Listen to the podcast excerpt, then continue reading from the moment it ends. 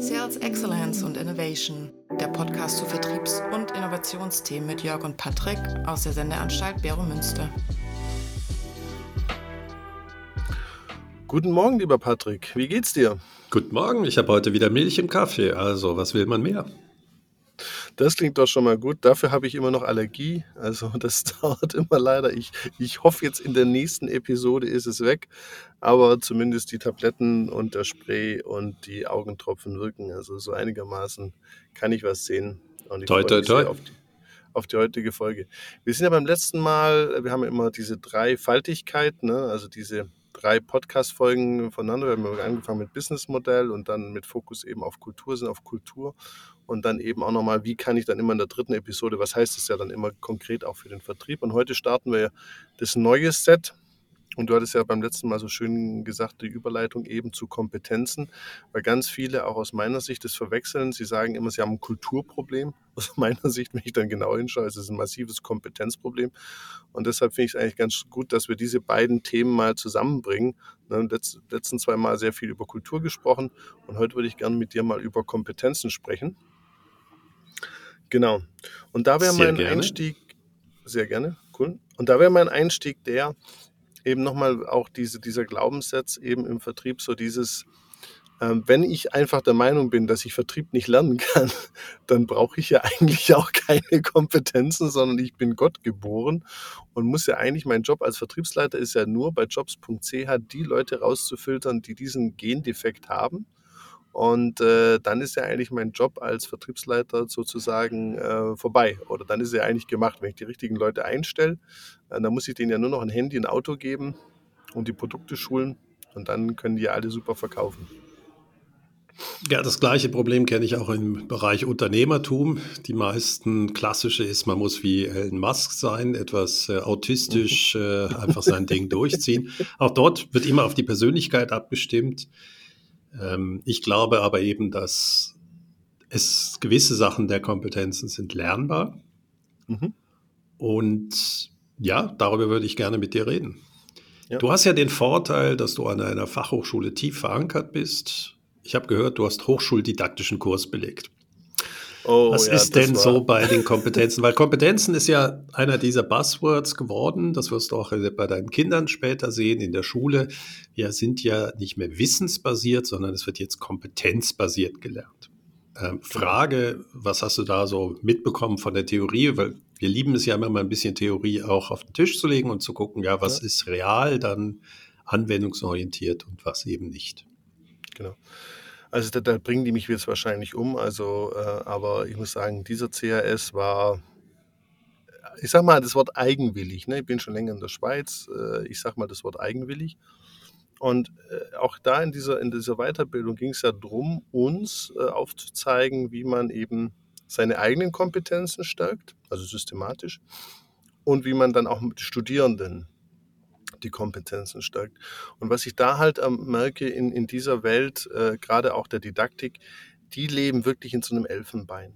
Also das war für mich wirklich, ich, ich hoffe, dass ich doch den Eindruck vermittle, mich mit Theorie auseinanderzusetzen. Mir macht es auch extrem Spaß eigentlich, auch mich mit Theorie zu beschäftigen. Aber die haben es wirklich geschafft, in diesem Unterricht da über mehrere Tage das so verklausuliert auf so Schwarz-Weiß-Folien zu pinseln, dass bei mir original nichts hängen geblieben ist. Also das ist ja ziemlich, ist ja, ich meine, hallo, hallo, also das ist ja ziemlich schrecklich, wenn du sagst, dass eigentlich die Kompetenz der Hochschuldidaktiker ihre eigenen, nach meiner Meinung eben doch sehr viel besseren Theorien zu vermitteln, äh, mhm. vielleicht jetzt nicht so ausgeprägt ist. Aber lassen wir das mal ja. zur Seite. Ja. Weil es Aber ist vielleicht ja da noch mal ganz kurz, Patrick, für mich ist halt, weil ich beschäftige mich ja da auch mit, in meinem Center, wie gehst du mit, ähm, mit Lernen an? Also deshalb, ich habe da schon mich dann weitergearbeitet und da habe ich so für mich, ich nenne das Guided Based Learning. Was, was du zurzeit hast, das sind so zwei Lernansätze. Das eine Project-Based und Problem-Based Learning. Und die Idee ist halt, dass du als Dozent vorne nicht mehr stehst und den Leuten sagst, genau so ist die Lösung und das einfach auswendig lernst und dass die Leute einfach möglichst stark memorieren. Wir hatten das ja letztes Mal so die, die, die Märchengeschichte meines Sohnes immer wieder wiederholen, wiederholen, wiederholen, bis man es halt wirklich kann. Und das war ja der frühere Lernansatz. Achtung, auch hier wieder nicht Sith Lord, das ist nicht schwarz und weiß, immer noch Teil um Kompetenzen, muss man wiederholen, muss man das auch lernen, auswendig lernen, das ist immer auch noch ein Teil. Aber in einer sich verändernden Welt, und da sind wir eben auch beim Verkauf von Innovation, ist eben die Kompetenz auf Probleme, oder Veränderungen einzugehen, wird viel wichtiger, als sie früher war. Und das sind eben diese Lernansätze, dass ich stärker zum Beispiel Studenten Probleme identifizieren lasse. Also dass überhaupt, wo habe ich ein Problem, kommt nicht mehr vom Dozent, sondern von den Studierenden und dass auch die Ausarbeitung immer wieder von Lösungsansätzen eben erlaubt, dass jede Gruppe auch unterschiedliche Lösungsansätze äh, angeht und nicht jetzt, wie zum Beispiel jetzt in, in der Physik oder so, dass man sagt, so das ist jetzt hier die Formel und jetzt rechnet da mal mit was aus, sondern dass eigentlich jede Gruppe auch so ein bisschen darauf geschult wird, zu sagen, gerade in der Betriebswirtschaftslehre, im Vertrieb gibt es ja verschiedene Lösungsansätze. Es gibt ja nicht den einen glücklichen Weg, sondern vielleicht zwei, drei Optionen. Und dass man auch im, im Lernen erkennt, es gibt immer unterschiedliche Optionen mit Stärken und Schwächen. Das ist eben so Project-Based, Problem-Based, so eine Mischung. Ich nenne das dann Guided-Based, dass eben auch der Dozent, der da vorne steht, sich zurücknimmt und äh, der, der, der Lern, äh, sagen wir, die Lernerfahrung oder die Lernentwicklung stärker auf den Schultern der Studierenden ist. Und das versuchen wir auch. Ich habe das Gefühl, es kommt auch sehr gut an. Aber wie gesagt, die Grundlagen dahinter, äh, da tut mir leid, das ist an mir vorbeigegangen. Selber ein sehr schlechter Student anscheinend. Ne? Ja, oder du, du reflektierst das, ähm, weil gewisse Sachen, finde ich, kann man doch sehr, sehr äh, gut verwenden. Weil was du ja angesprochen hast, man kann ja auch Kompetenzen entwickeln, mit Unsicherheit umzugehen. Genau. Und das ist ja einer der Hauptgründe wahrscheinlich, warum die Didaktik äh, sich von Wissensvermittlung hin zu Problemerkennung und Abarbeitung äh, oder Angehen geändert hat, weil wir, wir hatten diese Diskussion, glaube ich, auch schon, wir haben immer mehr komplexe Umfelder. Mhm. Und komplex heißt eben, dass das Wissen, was ich heute habe, ja nicht ausreichend ist, um dafür Lösungen zu bringen. Genau. Und das heißt, unser klassischer Ansatz, benutze A, dann wird B richtig sein, ist in dieser Welt ja gar nicht möglich. Komplex definiert sich darüber, man nennt es so Wissensmuster. Ich weiß ja nicht mal, was ich nicht weiß. Und ich glaube aber schon, dass man dort Kompetenzen aufbauen kann, damit umzugehen. Ja, das ist ja der Grund, warum diese ganzen agilen Methoden heute so stark unterrichtet werden weil ja nicht dort das Ergebnis im Mittelpunkt steht, sondern der Weg, wie ich eben Lösungen finde. Mhm. Und gerade diese Methoden haben ganz viel mit Mindset zu tun, mhm. ja, was äh, wir ja in der letzten Veranstaltung hatten unter Kultur, Mindsets, Glaubenssätze, dass eben dieses Nichtwissen des Ergebnisses total in Ordnung ist. Und da ist mhm. zum Beispiel einer der, der größten Herausforderungen, die ich sehe, die Menschheit ist immer noch eigentlich sehr gerne in komplexen äh, Umfeldern eben nicht so gerne unterwegs, sondern in kompliziert. Mhm. Nämlich er weiß, was rauskommen muss und dann machen wir da Schritte hin, die wir über große Zeiträume planen können, so Wasserfallmodell und dann geht es runter. Das ist, glaube ich, die Herausforderung, die wir bei dieser Kompetenzveränderung haben müssen, nämlich wie lernen wir schneller, wie gehen wir mit Unsicherheiten um, ohne uns davon eben zu sagen, nee, wir halten nur an der Vergangenheit fest. Genau. Was hast du da erlebt? Was funktioniert dort gut? Und da geht es ja eigentlich wiederum auch im Vertrieb darum, wie schaffe ich die Bereitschaft, Neues zu lernen, ohne zu wissen, ob das was bringt. Mhm. Ja, das ist ja genau, was Komplexität ist. Wie, genau. wie gehst du da vor? Ja, für mich ähm, gibt es da so als, als Einstieg, äh, hatte ich eben gerade letztens äh, wieder, wir machen da so ein Übungscase immer am Ende, jetzt ist das Semester vorbei und dann ein Student so ganz äh, emotional rausgerufen, boah, das ist ja saukomplex. Ne? Also was, was, was ich immer höre äh, in der Praxis ist, dass die Leute sagen, es soll möglichst einfach sein. Also low-hanging fruits höre ich ja ganz oft auch als Berater. Das muss einfach sein, schnell umsetzbar und sowas.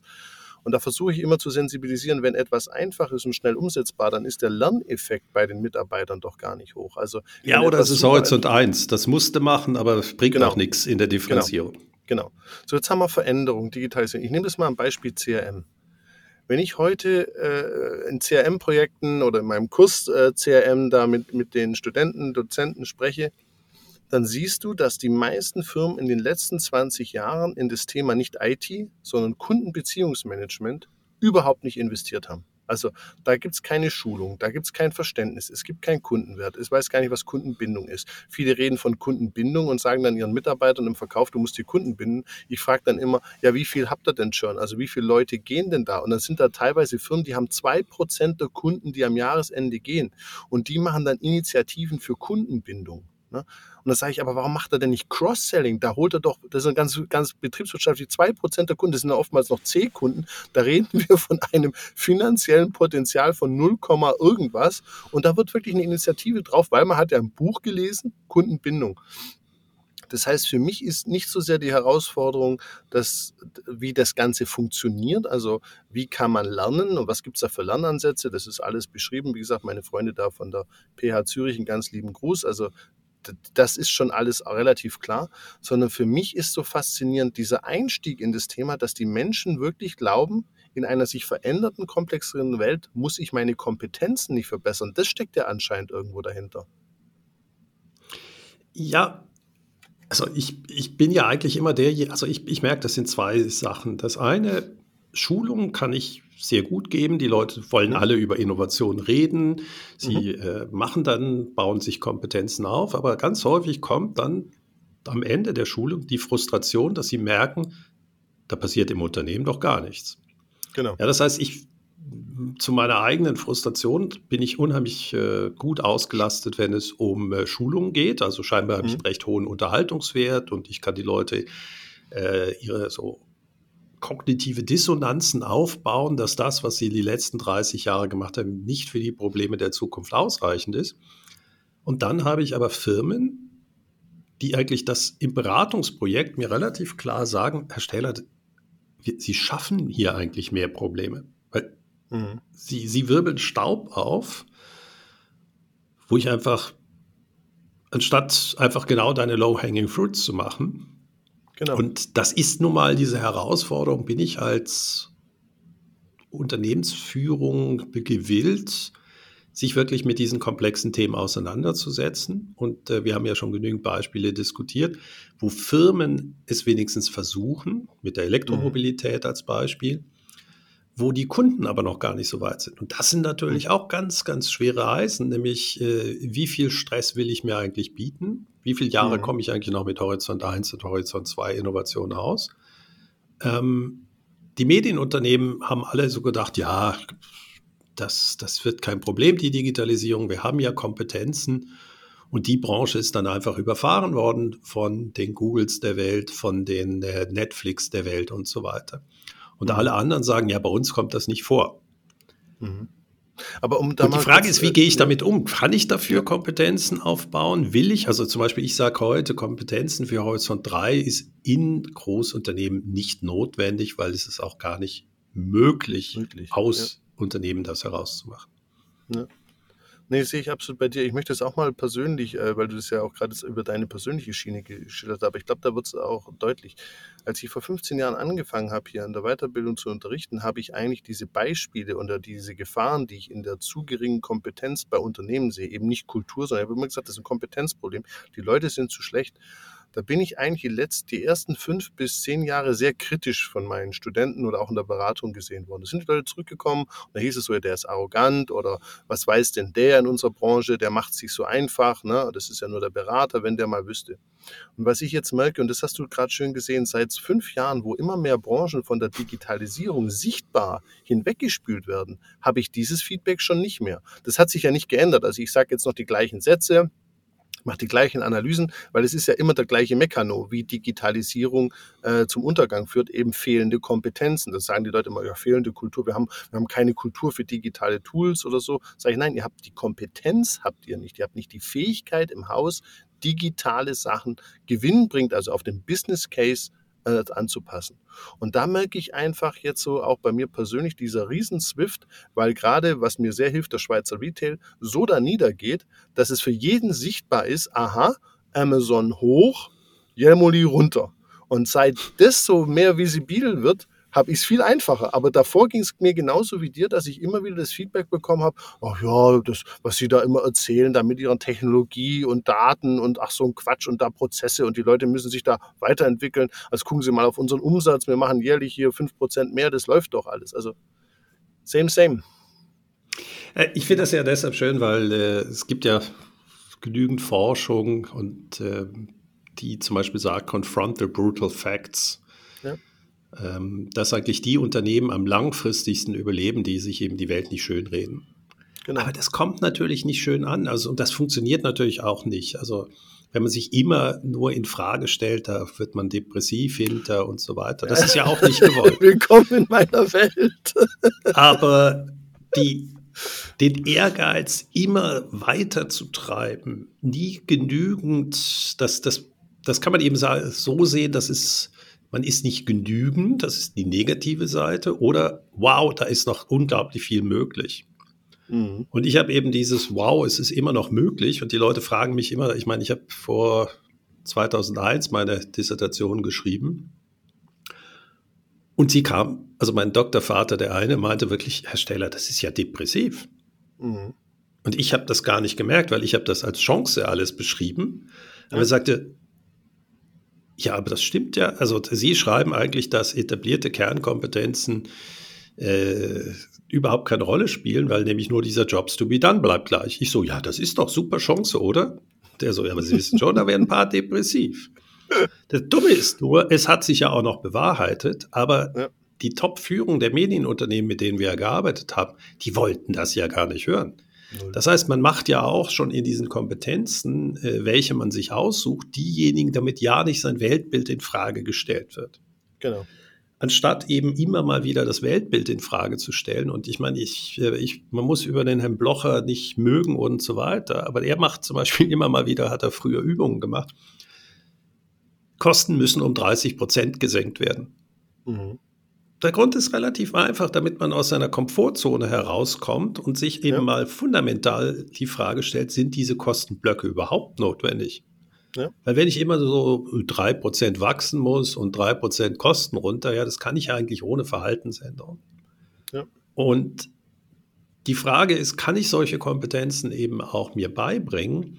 Einfach immer mal was wieder in Frage zu stellen. Alle fünf Jahre oder vier Jahre mal hinzugehen und sich auf den Tisch zu, zu gehen. Und ich glaube, es gibt diese Kompetenzen. Du hattest ja mhm. äh, im Vorbereitungsgespräch noch so äh, Fachmethoden, soziale Kompetenzen, persönliche Kompetenzen. Habe ich da jetzt irgendwas vergessen? Nö, Aktivitäts. Ähm, vier sind es okay. aktivitätshandlungsbezogene Kompetenzen. Ja, Handlungs ja. noch. Und ich sage, am Ende ist es gerade für diese Veränderung ist ja vernetztes Denken notwendig. Mhm.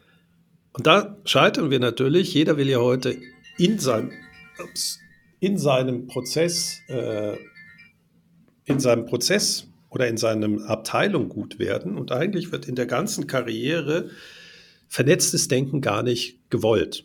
Aber das mhm. ist ja genau, um die Zukunft gestalten zu wollen, müssen wir ja vernetzter denken. Das heißt, der Vertriebler muss sich plötzlich über die Systematik Gedanken machen oder der Vertriebsleiter und vorher hat es ja gereicht, wenn er einfach mehr von dem gemacht hat, was funktioniert hat. Das heißt, diese Kompetenzen, die wir vermitteln, führen ja leider auch zu einer gewissen Ineffizienz von dem, was wir heute machen.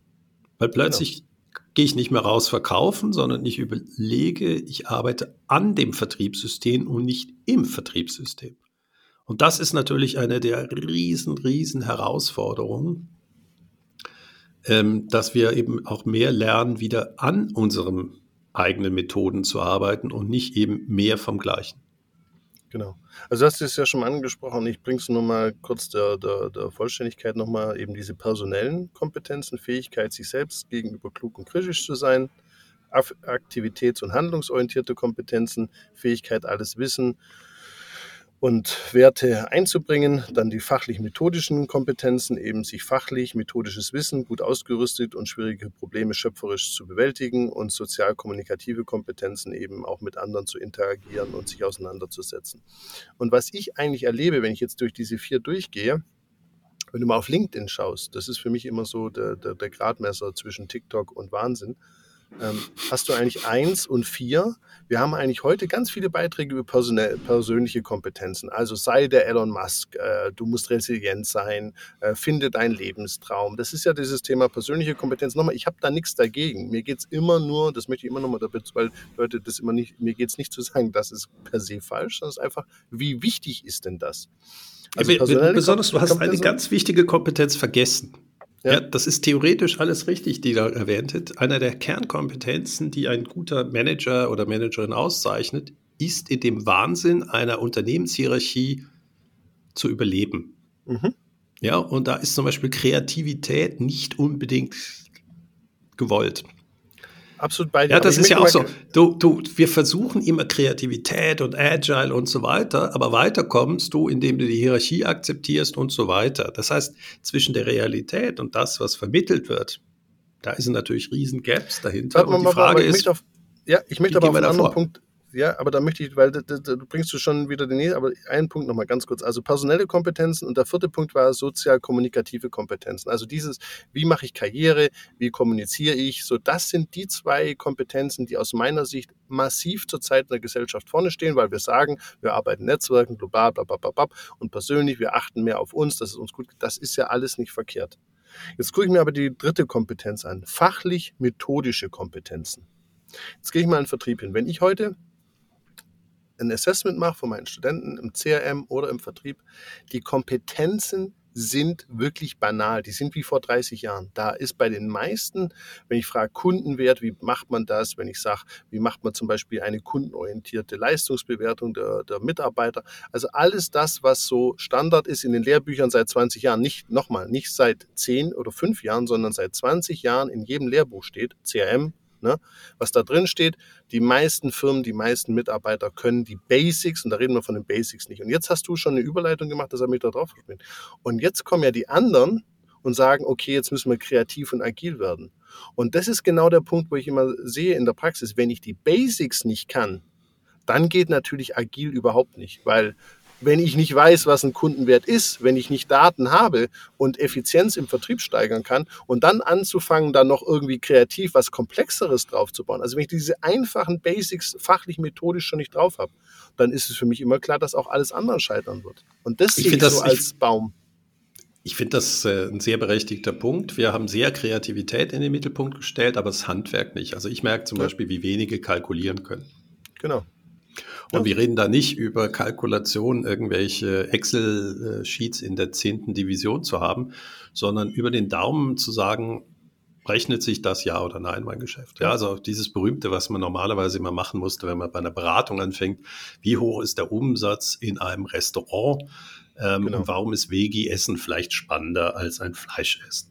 Ja, das heißt, dieses grundlegende ökonomische Zusammenhänge sehen. Ja, warum ist Vegi spannend? Ja, weil die variablen Kosten für den Einkauf äh, doch deutlich tiefer sind, äh, als wenn ich ein Fleischstück habe, bla bla bla. Also diese Ökonomie des Geschäftes, das wird natürlich bei Agil wenig beachtet, da ist die Kreativität wichtiger aber dass er auch Kreativität in diesem ökonomischen Verständnis dahinter legen kann. Also es gibt ja Gründe, warum irgendwie eine Tippitz äh, oder Hiltel so erfolgreich sind oder die Pizzeria, weil die einfach die Ökonomie des Einkaufs deutlich besser verstehen. Ja, genau. und da, da stimme ich dir vollkommen ein. Ich merke das auch, das ist das Handwerk, zum Beispiel so Überschlagskalkulationen zu machen, geht verloren, aber dafür kann jeder eine Canvas ausfüllen, egal wie schwachsinnig die Antworten sind. Genau. Also ich habe das, also mein Großbeispiel können wir jetzt erzählen, Sirup. Ich weiß nicht, ob dir das noch was sagt. Da, das Ach, das ist äh, mehr als mehr als gut, sagte mir das. Genau. Ja. Und ich habe dann auch mal so ein Studentenprojekt da äh, mit begleiten dürfen und durfte dann da auch von Teilen der Geschäftsleitung mit denen äh, diskutieren, war sehr spannend.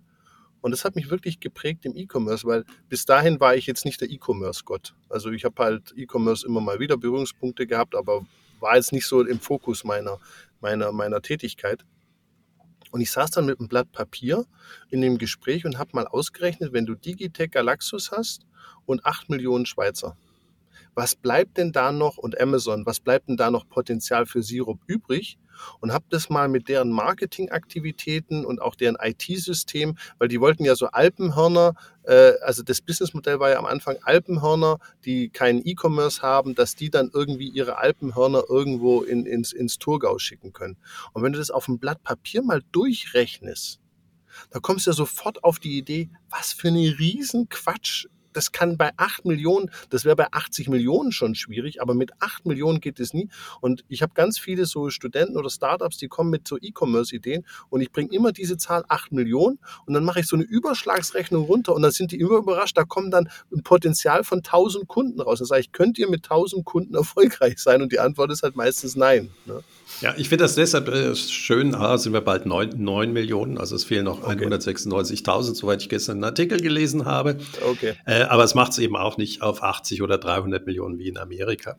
Genau. Die ich komme ja aus dem Geschäftsmodell denken und dort geht es eben genau darum, natürlich einerseits eine sehr schöne Value Proposition gegenüber dem Kunden zu haben.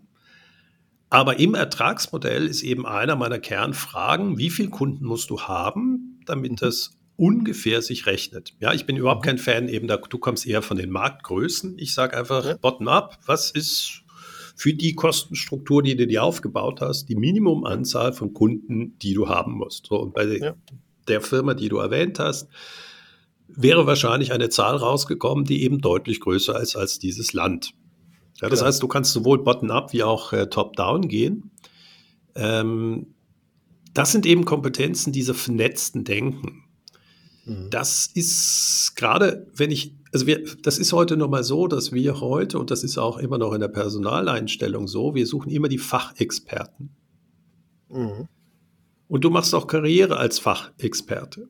Mhm. Und die, die eben übergreifend denken, die werden eher, äh, ja, da fragt man immer, was kannst du? Und du so, ja, ich kann das Übergreifende denken. Mhm. Das hat heute einfach abgenommen. Das sehen wir auch zum Beispiel an der HSG. Wir haben dort einen Master für äh, Channel Management. Mhm. Ich liebe ihn und äh, ich bin ein Riesenfan davon, weil das ist nämlich Channel Management, ist nicht Sales, nicht Vertrieb, nicht Marketing, nicht das, sondern diese Zusammenhänge verstehen. Also das, was ursprünglich mal die HSG war, nämlich dieses vernetzte Denken. Mhm. Und das bezieht sich natürlich auf alle Stufen. Wir haben immer das Gefühl, wenn wir in einem gut sind, ähm, dann sind wir die, die, die Gurus. Aber Veränderung bedeutet ja genau dieses vernetzte Denken.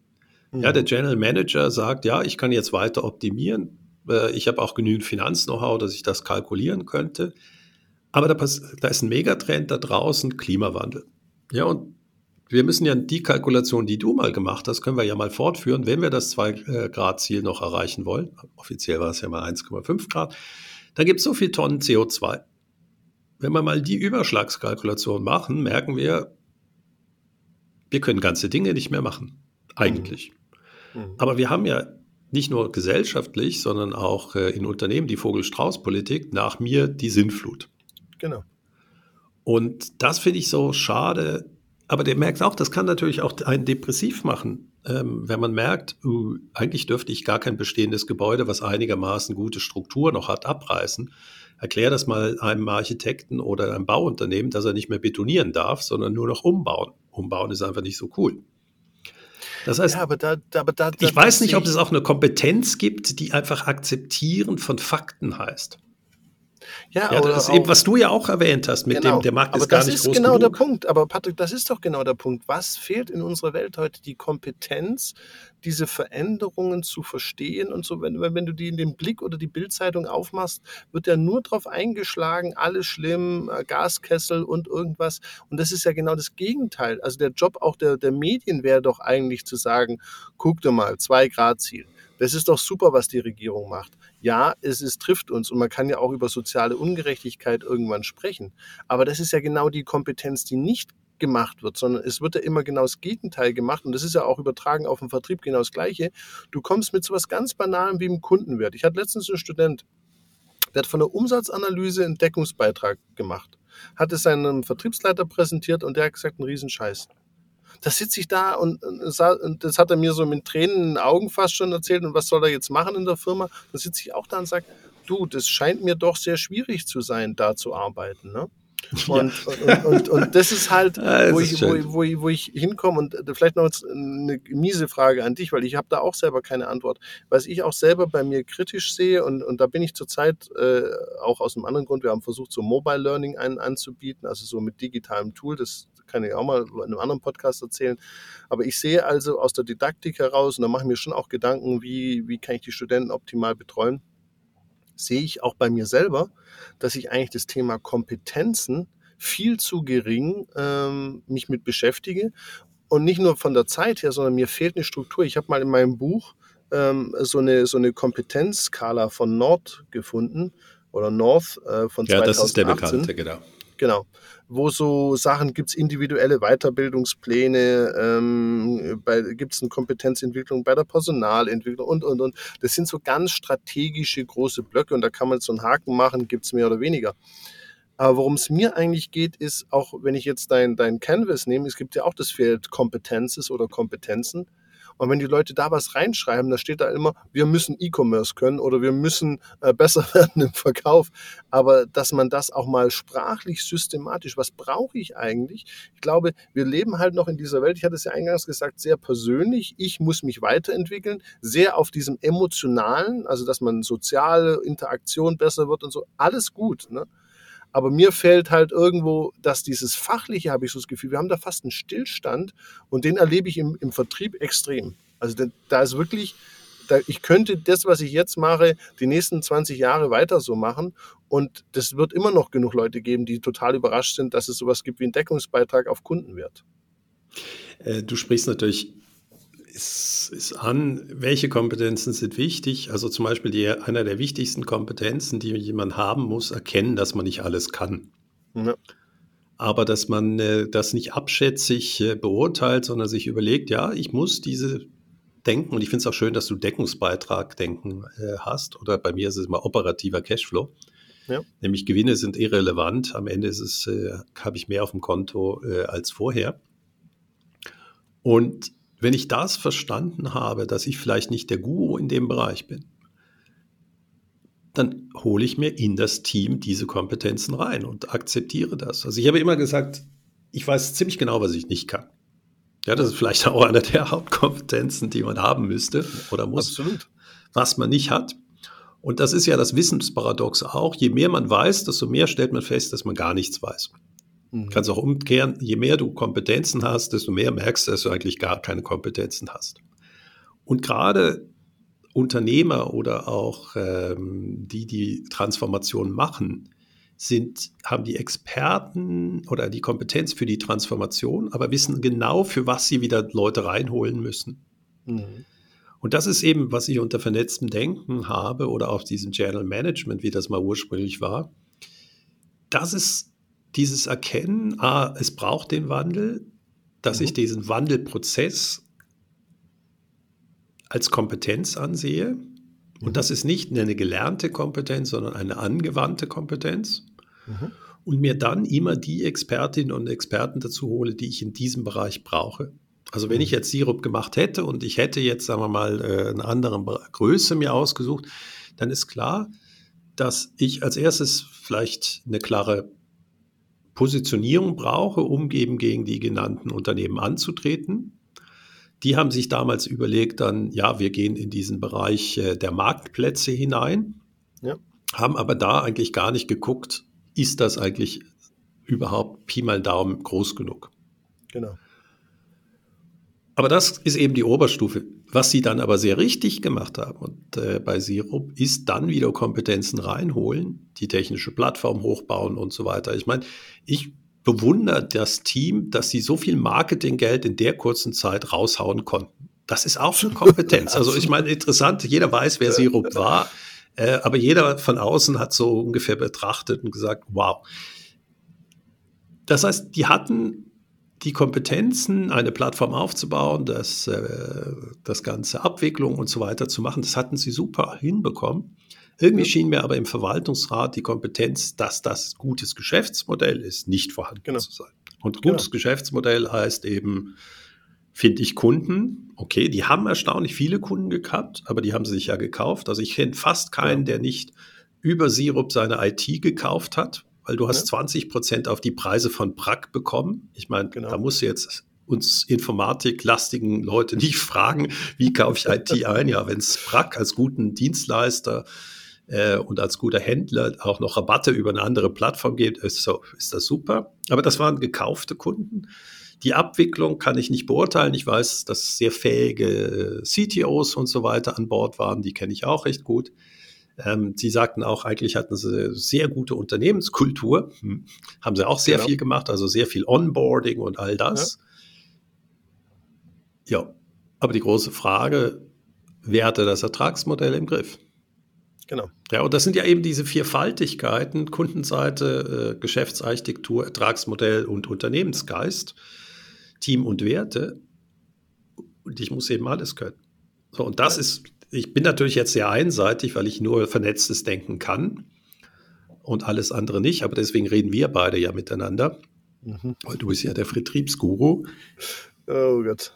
Ja, das ist ja bewusst so überspitzt formuliert. Das heißt, die Frage, welche Kompetenzen sind entscheidend, ist eben auch Wissen, was man nicht kann, wo man, äh, wie man sie dazu führt.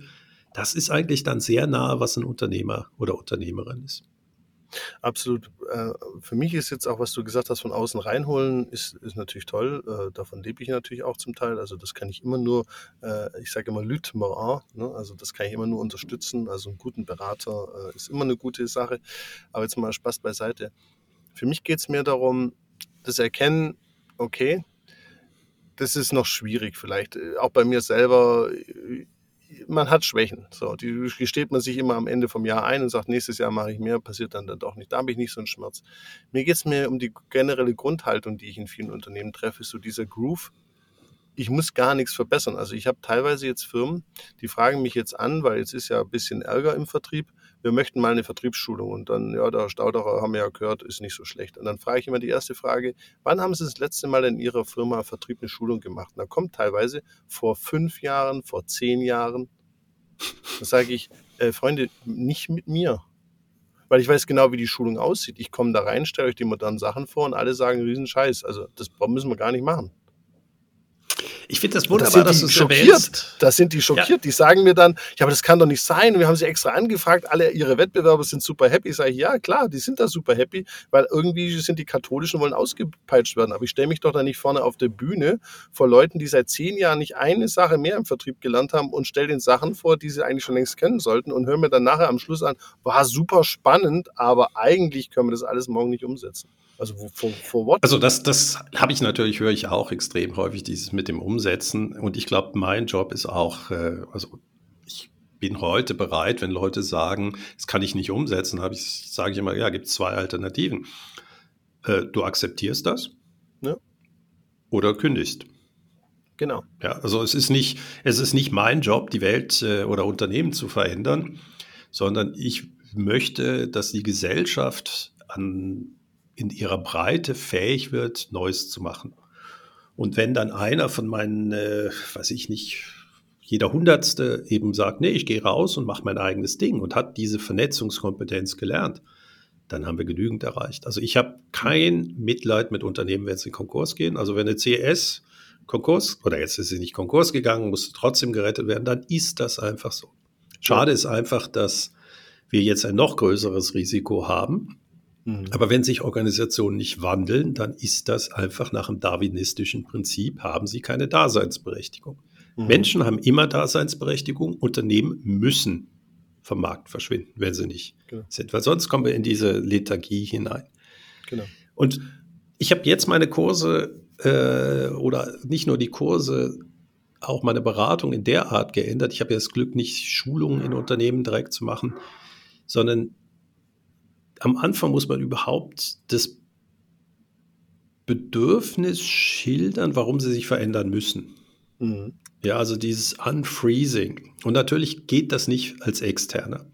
Ja, also dein Problem ist ja, wenn du dann reingerufen wirst zu einer Schulung, ist ja, dass eigentlich der Auftraggeber überhaupt nicht versteht, dass man vielleicht mal unter den Mitarbeiterinnen oder Vertriebsmitarbeiterinnen und Mitarbeitern überhaupt mal so eine äh, das Bedürfnis machen muss, dass wir jetzt einfach hinten dran sind und den Ehrgeiz wecken, dass jetzt das genau. sich zu ändern hat. Also du kannst die Schulung, die Ich meine, da kannst du auch gegen, kannst du ja an den See stellen und den Enten Genau. predigen.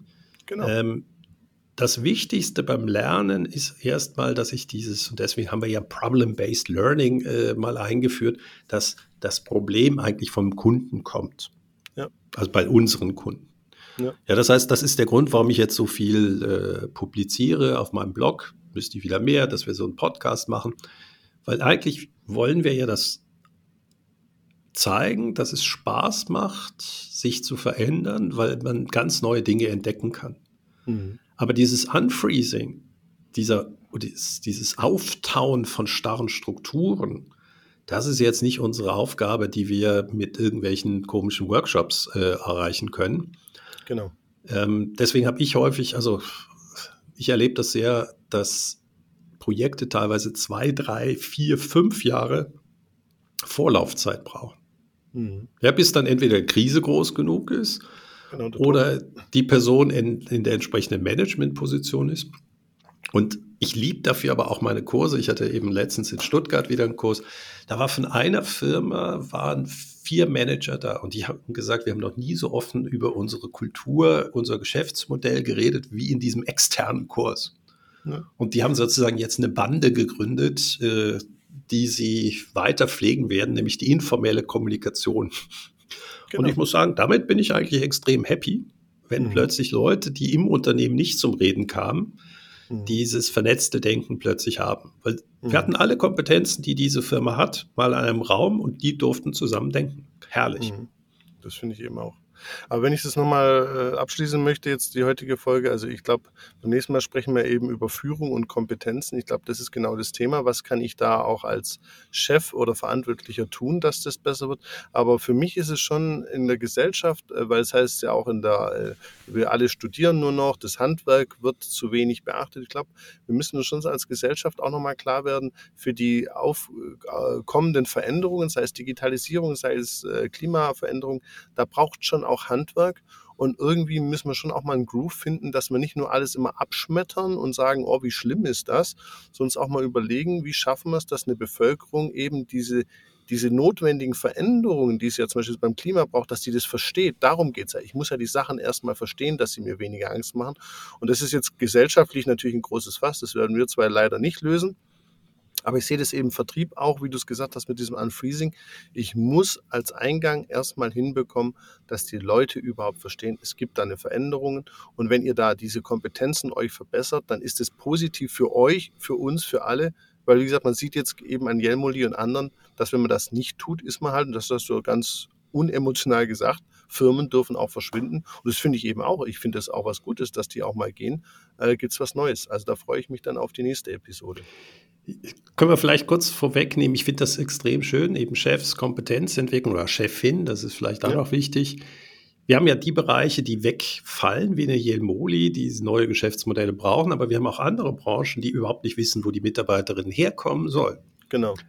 Und mein Teaser für diese Branchen ist, wir können es doch nicht mit Einwanderung und den Fachkräftemangel lösen, indem wir alle Fachkräfte aus dem Balkan ansaugen oder absaugen, Genau. Sondern die Frage ist, wie kannst du deinen Handwerker zehnmal produktiver machen?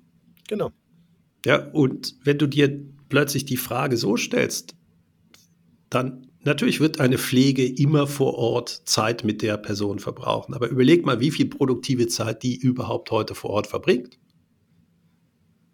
Ja, und da würde ich gerne mit dir reden, nämlich genau dieses vielleicht größer denken und nicht sagen, oh, wir sind Handwerk dementsprechend. Und wir verstehen natürlich jetzt Handwerk äh, sehr unterschiedliche Kompetenzen als Handwerk und äh, nachher handwerkliche Berufe Ja. ähm, dass wir dort eben auch manchmal aus unserer Komfortzone heraus müssen. Da freue ich mich sehr drauf. Ich mich auch. Patrick, das hat wieder super Spaß gemacht. Ich Dir danke dir, war super. Bis, Bis dann. dann. Ciao. Ciao. Eine Produktion von Customers X und Fluid Minds im Auftrag des Center for Sales und Retail der Hochschule für Wirtschaft Zürich.